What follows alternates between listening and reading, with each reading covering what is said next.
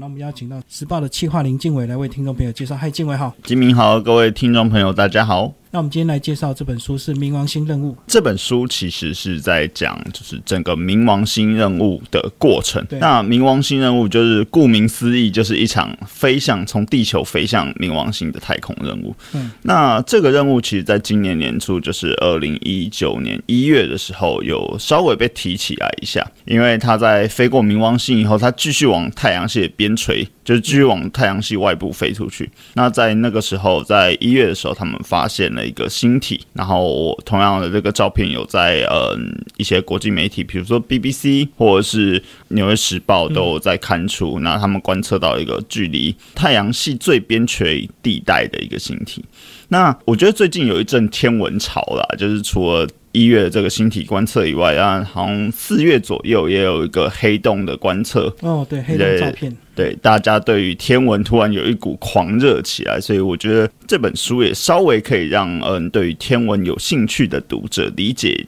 一下所谓太空任务它的规划到底是怎么一回事。所以简单来讲，这本书呢就是介绍这个冥王星当初是怎么样被发现，一直到我们这个呃美国研究出了这新视野号，然后最后呢到冥王星去拍了很多精彩的照片回来，一个整个过程。那时间跨年代还蛮长，对不对？蛮长的，蛮长的，因为光是我说新视野号它的飞行时间就将近十年。去想象那个十年是一个什么样的概念？我们用比较科学的计算，地球距离冥王星有四十八亿公里。那四十八亿公里，你就要换算回来，它半小时就可以绕地球一圈。嗯，它是用这样的速度在飞行的。那更不要去想说啊，你还有中间的可能前端速度要加速，然后到达冥王星的时候，你还要减速，不然你根本拍不了照片。所以十年已经我们人类科技可以呃所谓推展最快的一个速度，到目前为止哦。对对，毕竟我还没有发展出什么曲速旅行，那个那个做不到啊。现在而且十年，你想想看啊，难怪我们看到很多这个好莱坞电影，这个外太空任务，这个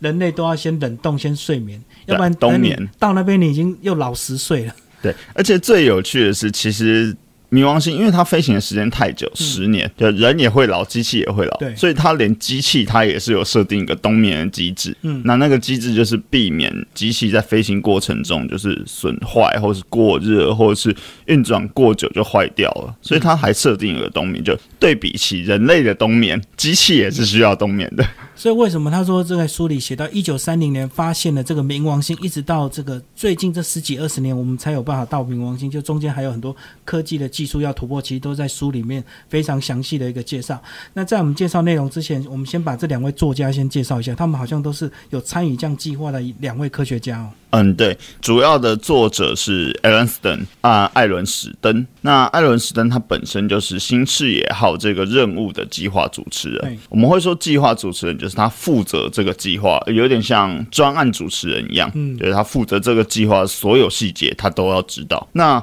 嗯，另外一位大卫格林史彭，他是一位科学作家。当然，我们要想象，就是一个学者，他比较难用比较平铺直述或是直白的文字，对易懂的方式去叙述。所以，大卫格林史彭就在这里扮演一个非常重要的角色。他如何去转化这个文字，把它变成一个呃有点像散文记录或是一个传记？因为这这本书基本上就是一个新视野号的传记。对，对，他就是用这样的方式去执行。那其实，在 Alan Stern 在呃书里面扮演一个非常，我觉得比较像是一个第一人称的视角去看，说，诶，你怎么推动这个任务？你的起，你的动力到底是什么？你为什么会想要探究冥王星？所以，当然一书的一开始就写。呃，冥王星是如何被发现的对这件事？那发现之后呢，怎么命名？当然就有很多所谓的角力，因为一个这个繁琐的一个太空计划，一定会有很多赞助人。那赞助人一定想要用他自己的名字，所以在里面呢也详细介绍冥王星到底后来是怎么样命名，非常有趣。结果最后居然是靠一个小女孩。对对对，那那个过程其实蛮有趣的，就是呃，冥王星是在一个天文台，然后那个天文台叫帕西瓦罗威尔天文台被发现的。那发现它的人就是一个，我觉得就是对天文非常感兴趣。他，你去想象，当年是没有非常精测的，在一九三零年代，我们还没有那个非常先进的数位技术，不像现在可以做到解析度非常大。当年他去发现的过程，其实是拿每一天去拍下的照片去对比，有没有任何一个发亮的星体是有固定的移动轨道的。嗯对呃，你要有固定轨道才是行星嘛，对不对？对，如果你只是如果你只是单向飞的话，那就不是一个固定运作，所以他花了至少超过五年甚至十年左右的时间去做这件事。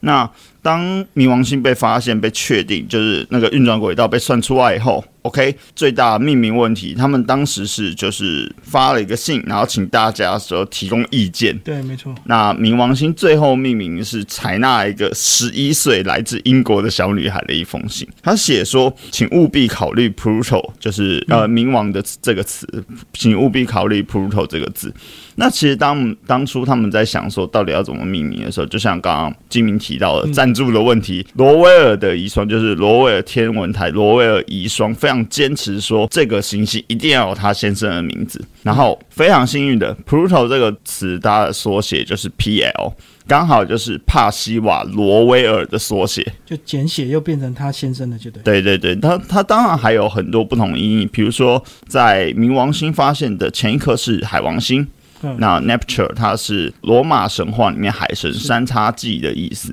那同样，我们就沿用这个概念，用了一个罗马神话的冥王 Pluto，就是它的各方意义都非常呈现的非常漂亮。所以这时候，那那个在一九三零的时候，他们就选用了这个词汇当成这个星体的命名。嗯，然后这个命名的这个呃问题解决之后，就开始要进行一连串，就到底要不要去看看冥王星星体上到底是长得一个什么样子，而不是远远这样观察。所以呃，慢慢就会有这样的一个这个计划来成型，对不对？就是新视野号。对，其实当初呃，在一九八六年左右，因为 Aronson 那时候还是一个，我记得是博士后研究员，就是当然他从少年时代他就非常想。就是参与太空任务，他这个地方其实很有趣。他在小时候啊，我记得是十几岁的时候，他看到电视在播播报挑战者号发射的那个过程，嗯然后他看到的时候，他就非常兴奋，他觉得啊，这就是我这辈子要做的事。所以他的置业，对对对，真的就是找他的职业，所以他后来所有念书的研究方向全部往这个方向钻。那一九八六年的时候，当时是八大行星全部探测完了，嗯，就是照片啊之类全部都回来了，甚至或者是还没回来的，他已经也有计划是往那个那个行星飞过去的。那 Aronson 就觉得，嗯、那为什么都还没有人去探测冥王星？所以他就一马当先，他冲到 Na NASA 总部，然后去跟一个高官讲说，我觉得冥王星一定要被探测，它是太阳系最后一颗了。最后一刻我们还没有实现，而且美国有发行那个邮票，有没有？就是九大行星的邮票，上面唯一就是写了一个尚未被探测的，就只有冥王星。他觉得他要完成这件事情，然后所以从那个时候开始，那他就有办法去推动一些跟他有志一同的人，去成立所谓的冥王星地下军，就是诶，嗯我们就是要想办法推动这个任务的一群人。然后我觉得这是一个蛮热血的开端。那当然中间还有遇到非常多稀奇古怪的事，那我们等一下可以继续讨论。然后一直到他这个计划想要实现，那其实当时的那个技术也还没到，对不对？所以还是需要一些时间的酝酿。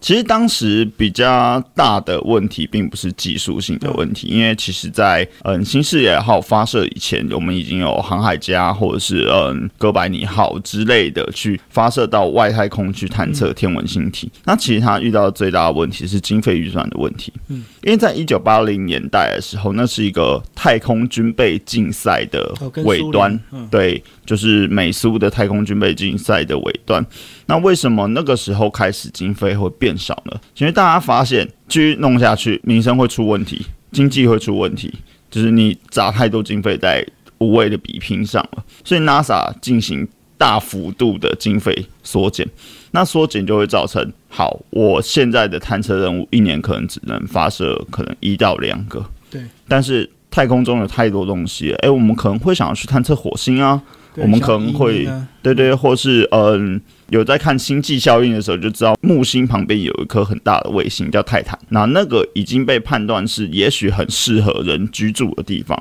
那为什么我们不去探测火星，不去探测木星，我们要去探测冥王星？它就开始分裂成各派，那就开始进行一个经费的竞争。所以其实最大的问题并不是在于技术，就是那个技术有，但是我如何把我资金缩减到足够于使用那个技术，或者我能不能开发出别的技术空间去符合我逐渐萎缩的资金。所以冥王星的问题，除了是距离比较远之外，另外也是因为它体积比较小，所以那时候大家认为它的这个探测的这个呃意义比较少一点，这样。对价值，因为它是一个未知，嗯，你真的不确定说你探这套它以后，你有什么实质效应。这本书其实很有趣，是在呃我们书里面最后一章最后几页的地方有有写到冥王星的十大发现，嗯，对，那。这个其实是一派科学家会很希望去找到的东西，就是我们远远看到这个星体，它是什么颜色，它上面有什么轨迹，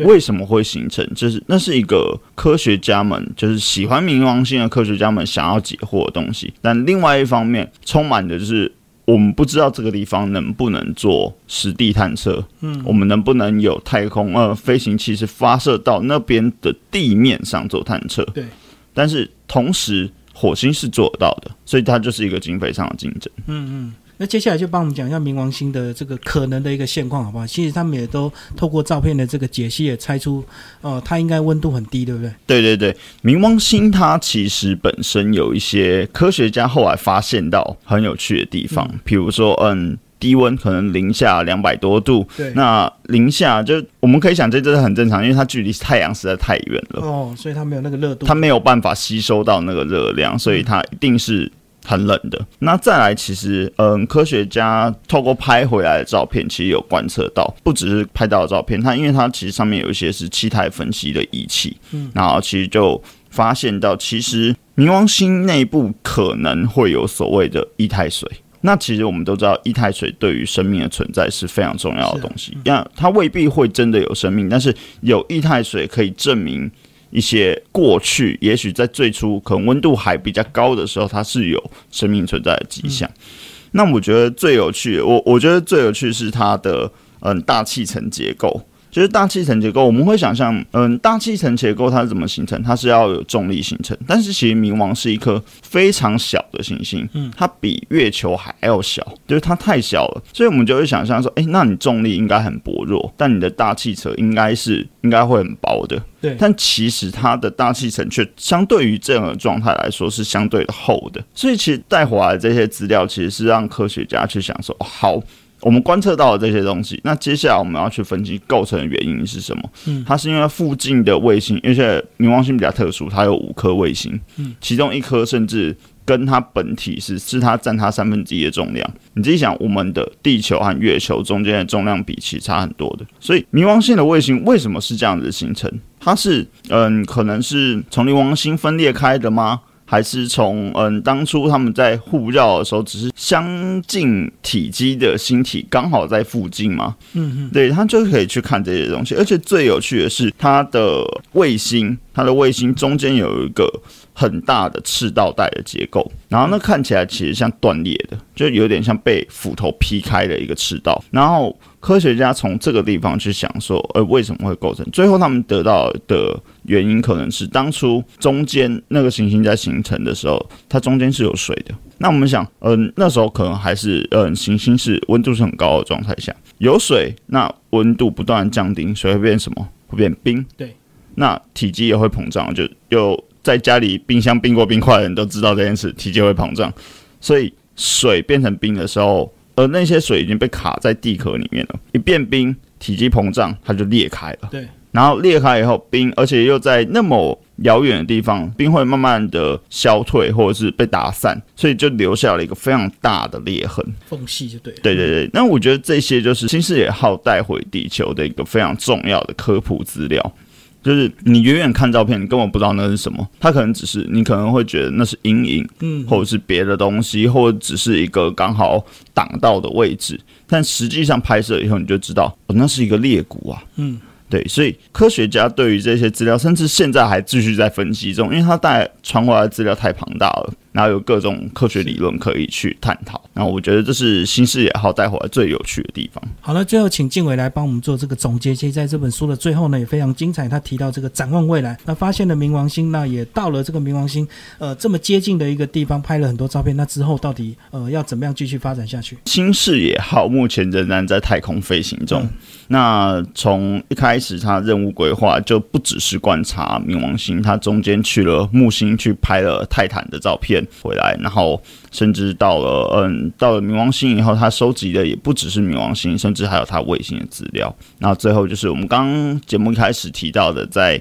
二零一九年一月，它探测到终极远近这些东西。那它仍然持续在往太阳系外部飞出去。那中间会遇到什么东西？其实我们不知道，因为太阳系外。目前仍然是科学家无法收到足够资讯的地方，因为太大了。那中间能收到什么东西，会遇到什么东西，我们都还在未知之数。但就像比新视野号还要早出发的航海家一样，航海家也是在这个过程中不断的去探测，他还能遇到什么东西？会不会遇到黑洞？会不会遇到嗯可能出现生命金像星体？他取回来的资料有多少？我觉得就是因为宇宙那么的大，所以在科学家是永远探测不完的情况下，就大家都可以抱着那种好奇心，下一个会是什么？那。其实我觉得这就是新视野号发射出去，或者是我们说所有太空任务，科学家赋予他们的希望在这边。嗯，而且透过这些的一些事件呢，其实我们也常常看到大家都很喜欢解析他们传回来的照片，